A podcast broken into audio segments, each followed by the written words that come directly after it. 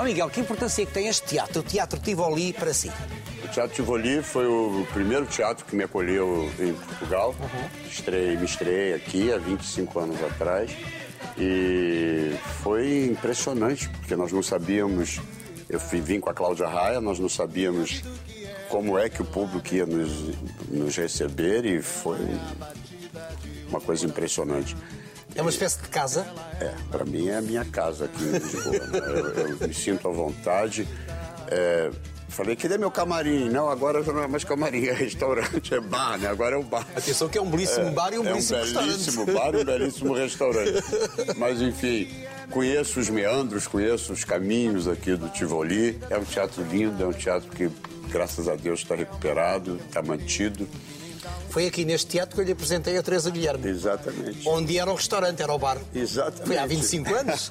e depois nasceu a partilha, a sua peça de teatro representada pela Teresa, pela Rita Patrícia Salema, Silvia Riso. e era a Patrícia Tavares. Exatamente. Isso foi também um grande sucesso. Estiveram aqui na estreia. Aqui. Foi. Vamos conversar ali, naquela sala. Por favor. É a sala de estar, é o cenário da peça A Mentira. A mentira. Aliás, que tem esgotado lotações noite após noite. Maravilhoso. Isso é importante.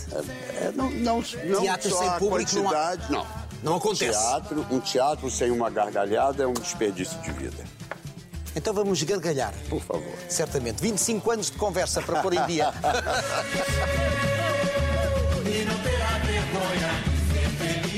Ó Miguel, veja lá se se lembra disto. Que maravilha. Mas não se lembra. Mas eu vou avivar a memória. Mosteiro de Alcobaça. Vínhamos do Porto para Lisboa, passámos para Alcobaça. Visitámos o Mosteiro de Alcobaça, já lá vão mais de 20 anos, e entrámos num café tertúlia que vendia peças antigas. E eu peguei nesta peça, eu gosto muito de arte sacra, peguei nesta peça e devo ter verba- verbalizado ao pé de si, ai, gosto muito desta peça. E você imediatamente disse, é tua. E ofereceu-me esta peça. Eu lembro disso e lembro que eu comprei um anjo de barro, um São Miguel de barro, que eu tenho na minha casa. E eu, portanto, levei para a minha casa esta peça, que eu julgo ser talvez São Pedro, São José, não sei, bem. Já lá vão mais de 20 anos. E essa sua atitude de grande generosidade e de grande espontaneidade terá a ver com o facto da sua mãe também ser assim? É, minha mãe era uma mulher muito especial. Minha mãe era professora de literatura francesa da Universidade Federal do Rio de Janeiro. Pai arquiteto. Meu pai é arquiteto. Minha mãe foi presa na Revolução em 64. Eu tinha para aí sete anos. É uma lembrança que eu tenho muito, muito forte de ver o meu pai chorando, porque ela foi trabalhar e não voltou. E a faculdade de filosofia foi invadida no golpe militar. Os professores. Aliás, começa aí a ditadura militar. Sim. E naquela época as pessoas sumiam, desapareciam. Ela por acaso teve sorte porque houve o general que conduziu eh, esse, eh, essa prisão dos professores de filosofia. Teve, foi muito elegante, digamos assim, com as mulheres e com as professoras. Então, mas foi, um- imagine você, nós quatro pequenos, os quatro filhos, meu pai desesperado, sem saber onde ela estava. E eu tenho essa lembrança de, dos livros sendo queimados nos jardins. Porque minha mãe era sartriana, minha mãe recebeu Sartre e Simone de Beauvoir no Os Brasil. pensadores? Então, queimavam-se os livros, porque tudo Tudo era subversivo. tubo era subversivo e era muito perigoso. E minha mãe era uma mulher que não tinha nenhum apreço por, por matéria. Eu vi gestos da minha mãe a vida inteira. Como, como este que você fez comigo? É, esse por acaso foi um carinho porque você você me recebeu de uma maneira linda quando foi a primeira vez que vim a Portugal. E Eu estava na Praça da Alegria. no não, Porto. eu tenho essa lembrança com muito, muito afeto. Tanto é que eu sempre chego aqui e falo, cadê Manuel? Cadê? E porque são, são essas coisas que ficam na vida da gente. A única coisa que realmente importa na vida da gente são. E eu nunca vou me esquecer disso, que você, eu, eu nunca tinha vindo e você me, me, me mostrou Portugal, você me levou ao Cobaça, você me levou ao Porto, a Guimarães. Eu, eu, eu, À Feira da Ladra a Feira da. Lada. Você me levou por toda parte. Então, Era uma maneira de, de, de te dar um, um, um gesto de carinho e fico muito emocionado de ver que você guardou e se lembra disso. Claro, está na minha casa, com toda a ternura. Vinte e tal anos depois, em que fase da sua vida é que você está? Eu estou numa fase de, de. Eu acho que quando a gente envelhece, vai envelhecendo, a gente vai se tornando a pessoa que deveria ser. Então. Então, uma pessoa melhor ainda? Eu acho que eu, que eu hoje em dia sou uma pessoa melhor do que eu era e, e às vezes eu digo, por que, que eu não era assim? Por que, que eu não agia assim na, naquele momento, naquela situação dada? Oh, how easy to forget. Estou num momento de vida é, muito com uma sensibilidade muito apurada, porque é um momento em que a gente vai perdendo amigos. Então eu acho que essa, essa, essa cerimônia do adeus que, que a gente começa a fazer a partir de uma determinada época vai aguçando a nossa sensibilidade. É, eu voltei a escrever agora. Eu fiquei muitos anos sem escrever teatro, só escrevendo para televisão. Agora eu voltei a escrever teatro e tenho produzido sem parar. Uh, escrevi um musical sobre Alcione, estou escrevendo um musical sobre a Nara Leão, estou escrevendo um musical sobre o Johnny Alf, eu estou recuperando os grandes nomes, isso me angustia muito ver que o Brasil se desconecta com a sua história, com o seu DNA. O Brasil não tem memória? Não, muito pouca, muito pouca. E eu acho que cabe a nós. Mas acho que é uma herança também portuguesa, porque eu também acho que Portugal não, não tem tanta memória. Que há mais. Não sei. De qualquer maneira, há, há um, um, inconsciente coletivo que nos une. Uhum. É, toda vez que eu entro em cena aqui, é, eu me lembro que quando eu fui apresentado aos, ao cinema português, aos clássicos, né, aos grandes atores de Portugal, e, e, toda vez que eu entro, eu, eu, eu não sei porquê, eu acho que eu tenho uma musicalidade do Antônio Silva, por exemplo que é uma herança que nos chega. E eu acho 30, que a plateia, 30, 40. de alguma forma, reconhece isso. Né? Mesmo com sotaque brasileiro, mesmo com falar diferente, há uma musicalidade, há um DNA. Há uma respiração. Há uma respiração, né? Comédia é A comédia exige respiração. Ah, não é? Comédia é futebol de salão, principalmente essa que eu estou fazendo é futebol de salão, não é futebol de campo. Você não corre atrás da bola, a bola tem que vir no pé para fazer o gol. Por isso você precisa ter grandes parceiros em cena. Então eu acho que esse momento é muito interessante, o momento da maturidade, o momento em que você já tem um entendimento do seu ofício, o um entendimento da sua vida, né? a finitude é uma realidade. E, Como é que você e... lida com essa ideia de finitude? Bem, é, eu, eu, eu já. Tranquilamente? É, eu já levei, eu, eu já já me despedi de muita. Eu já disse adeus demais por uma vida, né? Então, eu sou de uma geração que atravessou tudo, uhum. né? Epidemias.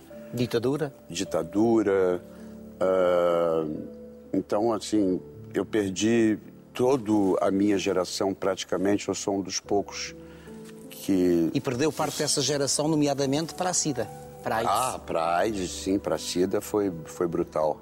Foi brutal.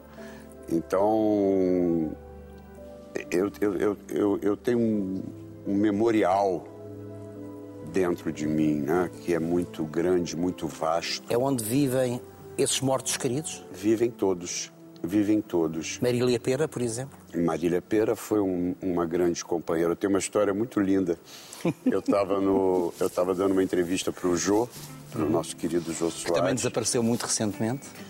E ela estava dando uma entrevista para o Jô Soares e ela dizia assim: Não, ele falou, Fala Bela é um grande companheiro, né? Já escreveu para você, vocês fizeram cinema, teatro, estão sempre juntos. E ela falou: Não, mas ele não é meu, ele não gosta, ele gosta da Arlete Salles, da Natália do Vale. Ele não é meu amigo, não. Aí eu escrevi assim uma mensagem. Falei, tô assistindo. Eu não sou teu amigo, não. Eu sou o quê, então? Aí na saída ela respondeu assim: Você é o amor da minha vida. Você me estendeu a mão quando ninguém mais o faria. Lhe trouxe vontade para viver mais. porque ela teve um problema lá e eu briguei por ela na televisão e, e exigi que ela fizesse o pé na cova. Foi o último o trabalho. último trabalho Consigo. dela. Já muito doente. E, e o Alô Dolly, nós fizemos juntos no palco. Marília era grande, Marília era imensa. Marília É das era- maiores. Era, era uma coisa impressionante. Era tão impressionante porque eu escrevia o texto e, às vezes, contracenando com ela, eu dizia, fui eu que escrevi isso. Porque ela revestia o texto de uma tal grandeza que era muito impressionante. Quando você se for, chorei, chorei, chorei. Você falou aí do Ella Dolly, você tem fascínio pelos musicais da Broadway, porque eh, o Miguel já colocou no, em cena vários musicais, não é? É, eu tenho porque nós, eu morava numa ilha, na ilha do governador, que era bem distante. E o- todos os, os adultos trabalhavam e a minha avó, como sempre, ficava cuidando dos netos todos. E essa avó, que era uma mulher com muito pouca instrução, mas que tinha essa que era uma coisa geracional, né? As pessoas acreditavam em cultura e achavam que a cultura realmente era a única maneira de nos aproximar da felicidade. Estavam certos. Claro. Por acaso estavam certos. E ela, como não havia dinheiro, não podia levar todo mundo. Então era presente de aniversário levar ao teatro. E quando eu fiz oito anos, ela me leva para ver Bibi Ferreira fazendo Alô Dolly no Teatro João Caetano, na Praça Tiradentes. Era, foi meu presente de aniversário. Foi logo um musical. E, e eu me lembro que terminava o primeiro ato com a Bibi Ferreira no, no- num trem, no vagão do trem, saindo. Eu fiquei tão alucinado com aquilo que eu saí dali um menino transformado. Eu saí dali já sabendo que era ali que eu queria viver pro resto da minha vida. Representar é viver a vida em voz alta, a frase é sua. É. É, eu, eu acho que eu passei a minha vida. Eu comecei muito cedo, né? Eu comecei com 17 anos, então. Comecei com Maria Clara Machado. Eu sei, e era a escola de atores da Maria Clara Machado. Maria Eu Clara representei Maria Clara Machado num, num infantil. A volta do camaleão De alface. eu fiz. Eu fiz eu também. Fiz. Olha que loucura. Eu, eu comecei, eu ainda fui aluno da Maria Clara Machado. A Maria Clara tinha uma coisa genial. A Maria Clara nos obrigava a um dia você era ator, um dia você era bilheteiro, um dia você era contra-regra, um dia você era cortineiro. Você entendia o teatro de uma forma Num, holística. to- num todo, não é? Num todo, você aprendia a amar e respeitar o teatro. E, e eu tenho uma coisa.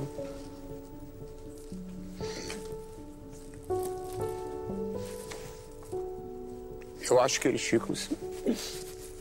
Eu acho que a gente nunca vai embora. A gente fica sentado. Para sempre. Para luz. sempre. Para sempre. Todo dia que eu entro, eu acho que eles estão todos ali. E por isso o palco é sagrado. O palco, para mim, é, é onde eu estou mais feliz.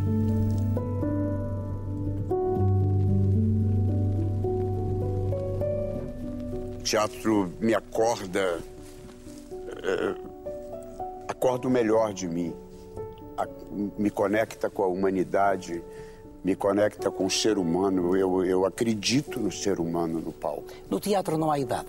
Não. Eu vi, eu vi uma coisa que eu nunca me esqueço. Eu vi Edwige Feyer em Paris fazendo 40 quilates. E ela já tinha 80 e tantos, fazendo uma mulher de 40. E tinha uma cena que o galã pegava e dizia: Ah, você não tem 40 anos, você tem 40 quilates. E ela olhava e dizia: Ah, le teatro. E a plateia vinha abaixo. Já na televisão não é assim. Não, a televisão, obviamente. Mas eu acho que a, a nossa profissão tem uma coisa muito linda. Há sempre grandes personagens para qualquer idade. Aos 90 também, não é? É, então, eu acho que o segredo é você viver cada momento é, com plenitude e da maneira como você deve viver.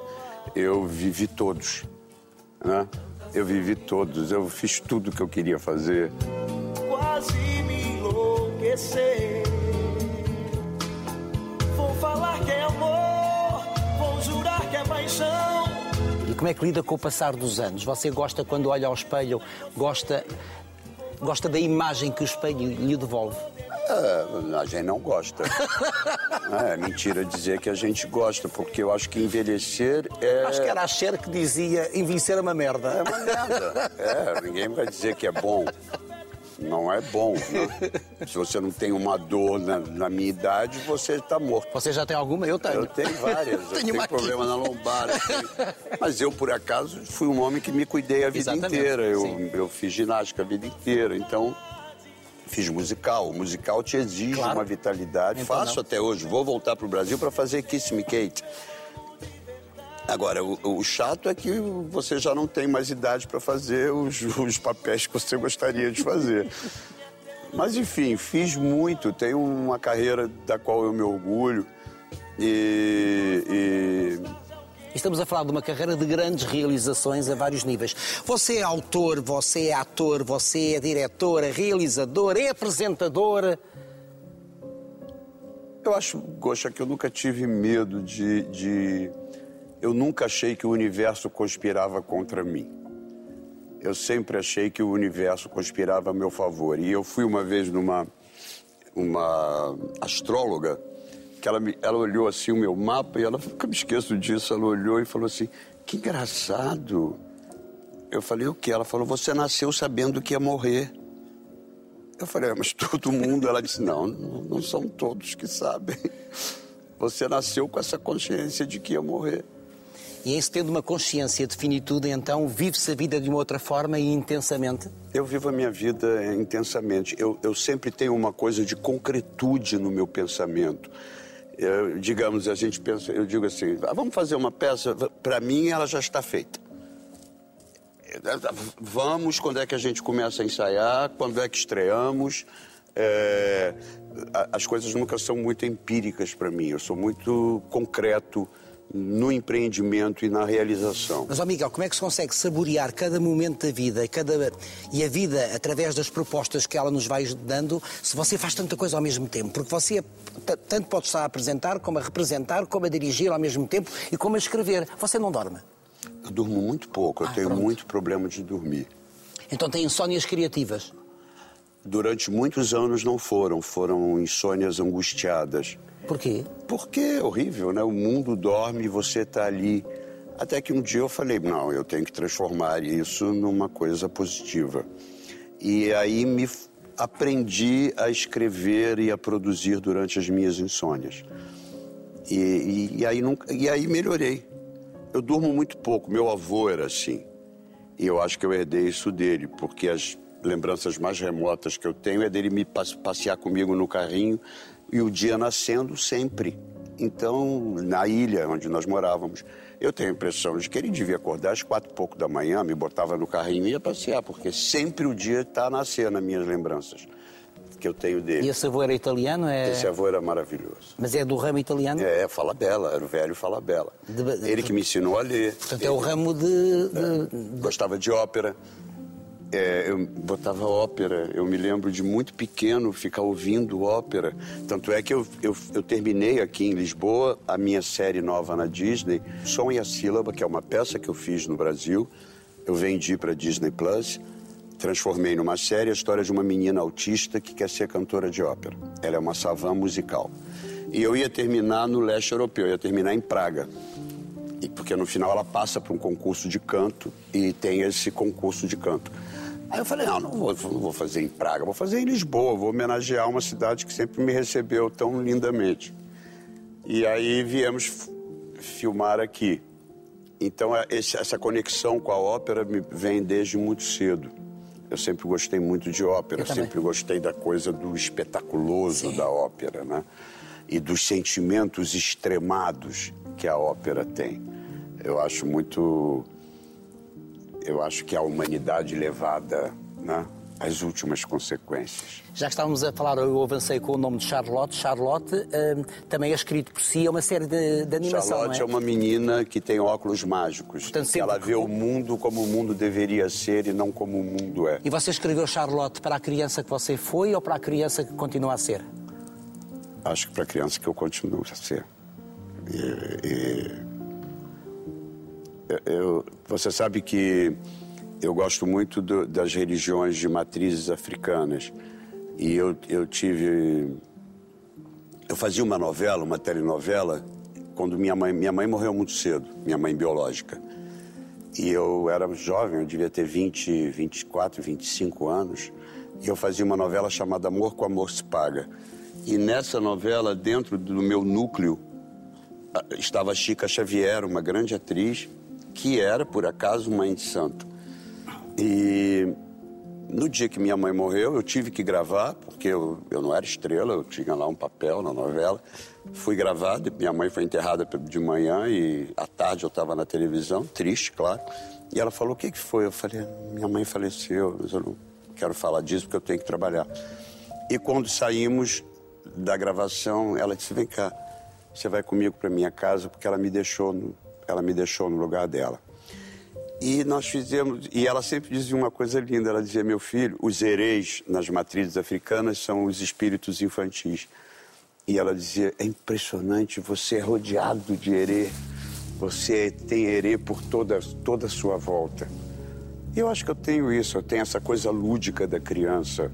E transgressora? Transgressora, Você claro, é um transgressora. Claro. Mas eu, eu, eu não queria ser de outra forma desde muito novo. E a sua escrita é transgressora também. Sempre, sempre. Eu acho que... Os seus personagens são à margem. Eu gosto. Mas tem um porteiro margem da é di- Globo... Um A margem é diferente do que ser marginal, não é? Ah, sim, completamente. Estar à margem é você fazer as suas escolhas, as suas opções, sejam elas de vida, sexuais, quais sejam. E, e viver bem consigo mesmo e viver Sem fazer mal a quem quer que fosse. sem fazer mal a quem quer que seja.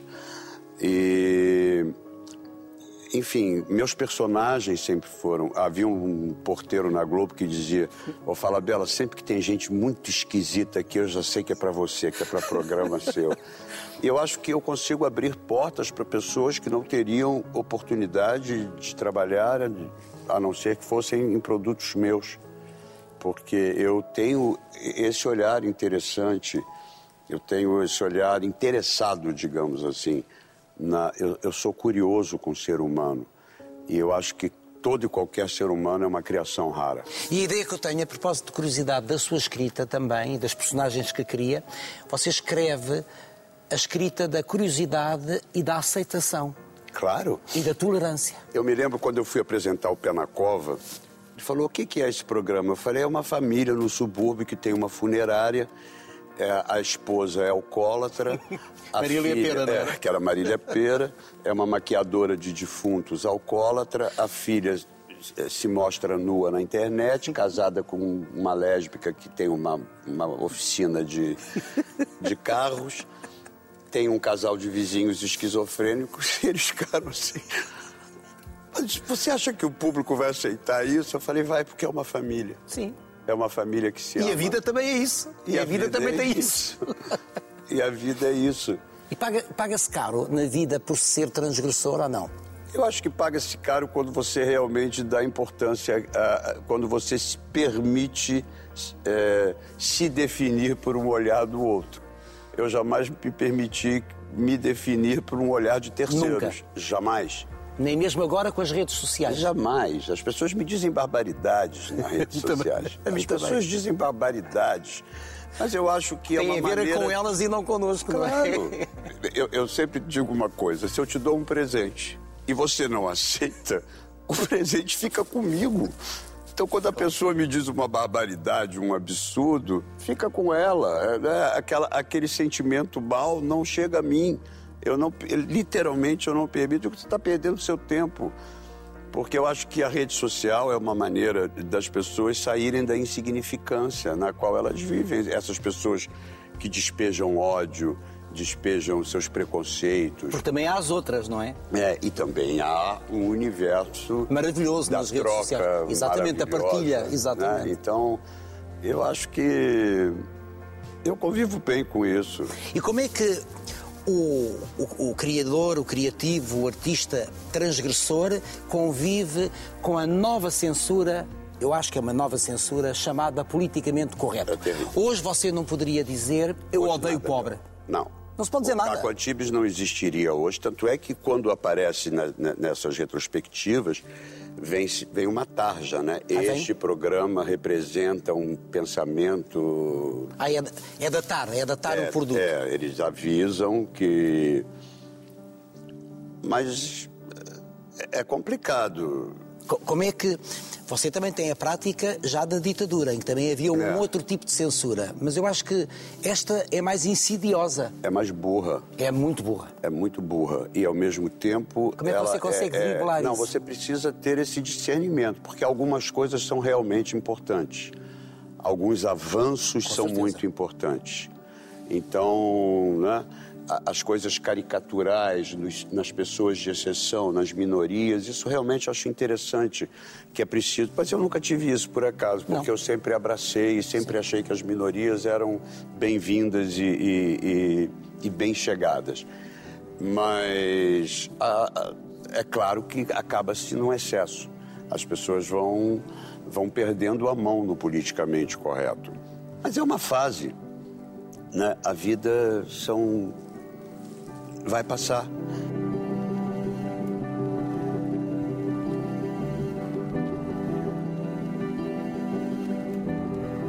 Já acabou o seu romance Sagrado Coração sobre a sua família? Estou a meio. Estou a meio. É a história da família. Desde a Basilicata, É, porque portanto, desde o sul de Itália. Desde a Basilicata é é uma, É escrita com sangue também. A história da sua família. é uma loucura. Só podia dar isso em Miguel Fala Bela. É uma loucura. É uma loucura. Como é que esta mulher sai da Basilicata? Porque ele foi antes, né? Para tentar o Brasil. E sumiu. E nunca mais voltou. E ela sai com duas meninas em 1800 e, e Era tal. aqui uma bisavó, trisavó? Minha trisavó. Sai com, as- com a minha bisavó e Do com a sul de Itália, não é? Que a Basilicata é a região do sul. É, muito no sul. pobre. Muito pobre, sim. E, O sul é pobre. E vão porque havia. É, claro que os italianos, a Teresa Cristina, de Bourbon, que era casada com Dom Pedro II, era uma princesa napolitana. Então ela diz: vamos, vamos, o meu povo está sofrendo muito. E quando há a abolição da escravatura, então eles acham que os italianos vão trabalhar nas lavouras. Só que os italianos se organizam imediatamente em sindicatos, criam uma sociedade de auxílio mútuo, que é que manda as passagens para ela tentar achar o marido, que ela nunca acha. Ela chega no Rio de Janeiro no final do século XIX e é uma história lou- louquíssima, porque ela vai morar num cortiço, e, que é uma casa de cômodos, onde ela conhece uma negra ex-escrava, alforriada, e elas ficam unha e carne, as duas, e fundam uma fábrica de estalinhos, né, de São João, aqueles... Sim, é. e de carnaval também. E, e, e vão e, e criam. E ela casa a filha mais velha dentro da colônia italiana com um homem que finalmente acaba por matar as duas. A, a- a bisavó e a, A irmã. minha bisavó e a irmã dela. O que é que você tem de italiano? Há muita coisa. O gesto, A teatralidade? a, a teatralidade, a ópera. O... E eu fui a Basilicata, eu estive lá. Eu vi de onde eles saíram. Isso era importante para escrever a história. Eu vi o lugar de onde eles saíram. Árido, pedra, cabras. Sabe? É que é que se sente? montanhoso. Sente-se algum tipo de emoção? Ah, Ao perceber que há uma parte da família que vem dali, há um ramo que vem dali. Você fala, meu Deus, eu saí daqui, né? Ainda que eu não me pareça com esse lado, porque assim, como o italiano, ela casou a filha mais Você velha. parece mais que com um príncipe dinamarquês. né? Quando ela. Porque a história é isso, ela casou a filha mais velha com um italiano, que era brutal e espancava e maltratava. Ela permitiu que a segunda, que era a minha bisavó, se casasse fora da colônia. Ela casou com um austríaco, Ah, que, com quem daí- Daí esse outro lado. que era é? Gribel. Ó Miguel, você e, a- e o elenco desta peça, desta comédia, A Mentira, que peça é esta? É uma comédia e tem a ver com quê? Essa peça eu considero o Florian Zeller o maior comediógrafo dos nossos tempos. O Miguel é o, é o encenador, não é? Eu sou o encenador. sim.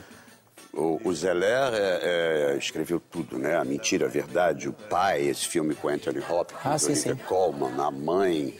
Ele é um homem que produz incessantemente, ele é um homem jovem de 40 e tantos anos, é genial. E eu vi essa peça em Paris. E eu fiquei impressionado. Eu falei, meu Deus, uma comédia que faz rir e que Eles são muito bons em comédia. eles inventaram o Boulevard. né? Exatamente. E então eu fiquei impressionado porque ela é uma comédia muito. A pessoa ri, ri, mas ela, ela vai denunciando as perversidades das relações. Não é? As, até que ponto é permitido mentir numa relação? E até que ponto a mentira pode. A mentira pode ser uma prova de amor? Essa é uma grande questão. Há mentiras piedosas? Há mentiras piedosas, há mentiras que são cruéis, há mentiras que são delicadas. Como é que você lida com a mentira? Você é homem de mentira? Sou, claro, Claro. Eu passei a minha vida contando mentiras. A fazer de conta. Como é que lida com a mentira? Muito bem. Das Estamos a- boas mentiras. Ah, eu ia perguntar isso. Estamos a As falar de boas mentiras. Mas o que é uma mentiras. mentira boa? São as mentiras criativas, lúdicas, que tornam a vida mais interessante. Todo o passado é ficcional, não é? É, Por mais que eu queira contar a nossa viagem por Portugal, né, tal qual ela aconteceu, eu vou floreá-la de alguma forma. Claro, vamos acrescentar coisas. Vamos acrescentar coisas, isso é genial, entendeu? Isso é maravilhoso, até porque nós não lembramos exatamente como foi tudo que aconteceu. Eu vou florear, então o Gosha já vira um grande personagem, né? Porque não, é, não sou um grande personagem. Brincar. É maior até do que isso, mas enfim. Quanto tempo tenho pra matar essa saudade? Que importância é que tem o aplauso para si? O aplauso, é, obviamente, coroa um trabalho bem feito, não é? Mas eu já estou numa altura da vida que já não é, não é, não é até porque há tantas injustiças e tantas tantos absurdos, né? Por exemplo, nas premiações, não sei aqui, mas no Brasil as premiações são muito mais eh, nós temos a cultura do coitadinho, né? Então Eu também acho que é uma herança portuguesa. Nós também temos essa cultura. é a cultura do, Do coitadinho. coitadinho. Ah, o Gosha estava maravilhoso, mas o outro coitadinho tá mal, vamos dar o prêmio para ele. Mas, mas o, o Gosha estava muito melhor. Ah, mas não, hoje não precisa. É, mas não precisa. Você sabe que quando eu escrevi a partilha, naquele ano, não houve outra peça né, de tanto sucesso, de tanto êxito e de críticas tão positivas. E finalmente eu fui lá para o grande prêmio, pronto para receber e perdi. Perdi. E eu falei, mas como que eu perdi? Porque a peça que Como é que se ganhou- lida com isso? Quando Ah, se vai na para. hora você fica em, um choque Mas não absoluto. pode mostrar. Não, não, imagina. Eu também já passei por isso. É. Mas aí eu falei, mas como é que eu perdi? Porque eu vi a peça que ganhou e era má, não era boa. Eu falei, mas como é possível? E aí um, um dia eu tô em casa e uma das juradas, que era do prêmio, me mandou, porque eu acho que ela estava tão mal, que ela me mandou, por acaso eu a conhecia, e ela disse, eu queria que você soubesse que você perdeu por um voto e eu fiquei muito mal de não ter dado o voto a você, porque, coitadinho, o outro você não precisava. E eu respondi para ela, mandei até flores e falei, querida, aprenda uma coisa. Prêmio é merecimento. É... E aí, depois desse dia, eu nunca mais me incomodei. E tem uma história Deixou de, ter, maravilhosa. impor- deixou de ter importância. E eu acho que a gente aprende com a vida das Exatamente. pessoas. Tem uma história que eu gosto de contar porque eu acho genial. A grande, uma grande atriz de Hollywood, Ginny Tierney, foi linda, fez Laura, fez o, o Céu Pode Esperar. É, tem uma história maravilhosa. Ela teve rubéola na gravidez e na época não se sabia que a rubéola afetava o feto. Exatamente. A criança nasceu cega, retardada, com... virou um- a criança nasceu um vegetal. Ela foi para uma clínica, ela nunca pôde cuidar da filha e a partir daí ela teve depressão, depressão. A carreira dela foi por água abaixo a partir desse evento do nascimento da menina. Anos depois, os jovens realizadores começaram a convidá-la já com papel de mãe, porque tinham ainda ela como uma grande estrela que ela foi. E ela conta uma história linda, que ela estava sentada um dia numa filmagem e uma mulher pedindo, querendo atravessar os cordões de isolamento e o segurança falou, olha, ela, é, ela disse que é chefe do seu fã-clube, ela está histérica. Ela falou, tá bom, deixa ela vir aqui. E ela vai falar com a Jenny Tierney e diz, eu sou louca por você, louca. Você lembra quando você fez aquele filme, você se apresentou na Hollywood Canteen?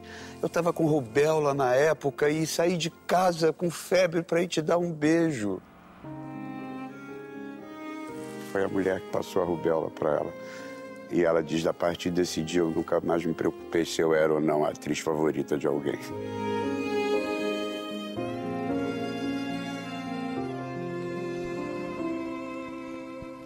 Miguel, já falámos aqui de passado, já falámos do presente. Você tem muita vontade de futuro? Não, Não. não. Eu acho que, para mim, agora eu tenho. Eu, eu, eu penso no mistério.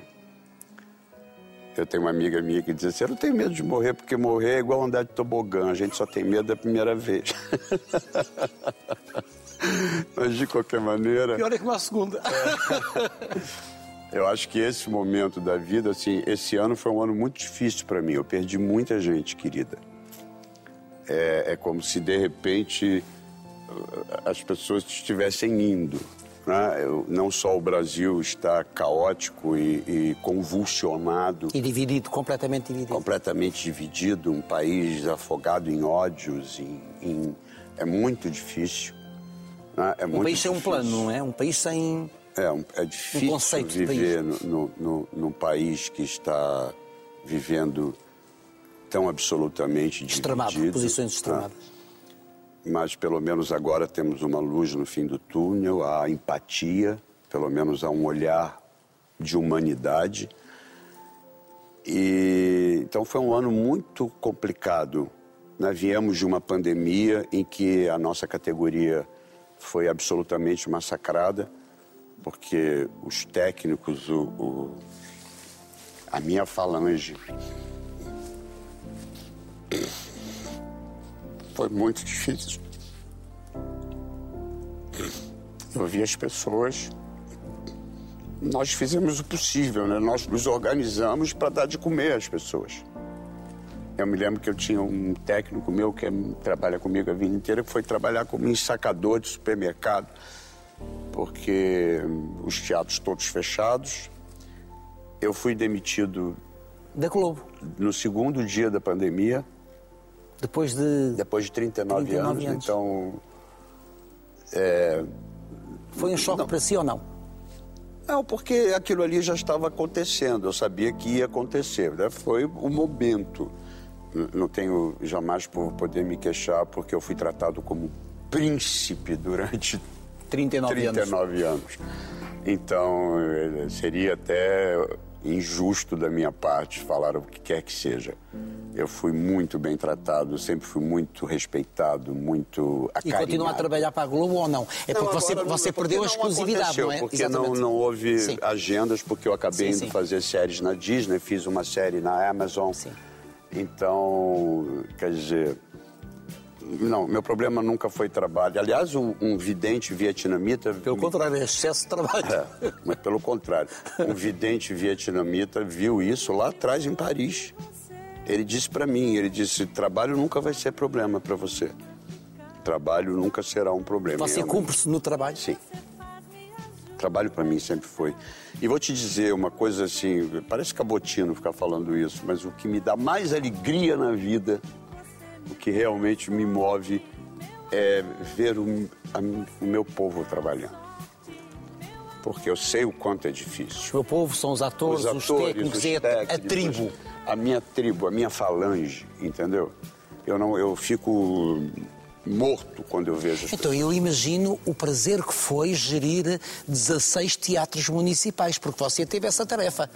Com Foi todos os teatros, difícil. com vários géneros teatrais E- e foi um com o povo a ver, não é? E foi um aprendizado porque eu vi o terror que é a política pública. O, o- aí você entende por que é que nós somos o que somos. O, o quanto há de gente né, que é é muito louco. E o Brasil, pela colonização né, e pela, pela história de, de, de ser um, né, só extrativista, né? Tira, leva, tira, leva, tira, tira. E essa cultura manteve-se. Você vê, os americanos devolvem, né? Fazem o Metropolitan, fazem o Guggenheim, fazem. Ah, tem os bilhardários, tem o Rockefeller, mas devolvem. Nós não, né? Só. Então, eu, eu foi exaustivo, porque eu dizia, pelo amor de Deus, se eu souber que há um centavo aqui desviado, errado, a coisa. E eu ficava. Eu, eu tinha que gerir 16 teatros municipais. Foi, foi Todos funcionaram, todos funcionaram. Todos funcionaram muito bem. Eu entrei embaixo de paulada, embaixo de críticas violentas e saí aplaudido pelos meus pares. Mas essas críticas também eram dos pares? Eram. Quer dizer, ele vai transformar a Broadway. Não, eu sempre tive uma visão holística. Claro. Eu acho que tem lugar para Do teatro mundo. burguês ao teatro Claro, alternativo, não é? claro. As várias linguagens do teatro, da, da arte tipo, representada. Não, eu nunca tive esse tipo de A problema. propósito do mistério, eh, estamos mesmo também a acabar eh, esta nossa conversa. A propósito do mistério, você acredita em Deus? Às vezes sim, às vezes acho que não, que às vezes acredito que a gente busca Deus de alguma forma. né? Mas se encontrasse Deus, o que é que lhe iria perguntar? Vira essa cadeira um pouquinho para o outro lado, né? Você está olhando para um lado só. olha para olha ali, ó. É, eu acho que esse Deus de, de branquitude, né, da nossa civilização, não acredito, né? Esse Deus de estampa, não. Se há algum mistério que saberemos, ele certamente não é da maneira como nós o, o concebemos na civilização ocidental. Eu viajei muito, eu vi muitas culturas. É, é claro que há essa conexão com o divino, mas a conexão do divino que nos torna pessoas melhores, eu acredito na fé. Acredito na espiritualidade. Isso eu acredito. Acho que é fundamental a pessoa ter espiritualidade. E a arte não toca o divino? Com certeza. A arte é uma manifestação do divino. A Spinoza dizia, e a natureza. né? Lança o teu olhar para a natureza. Obrigado, Miguel. Obrigado.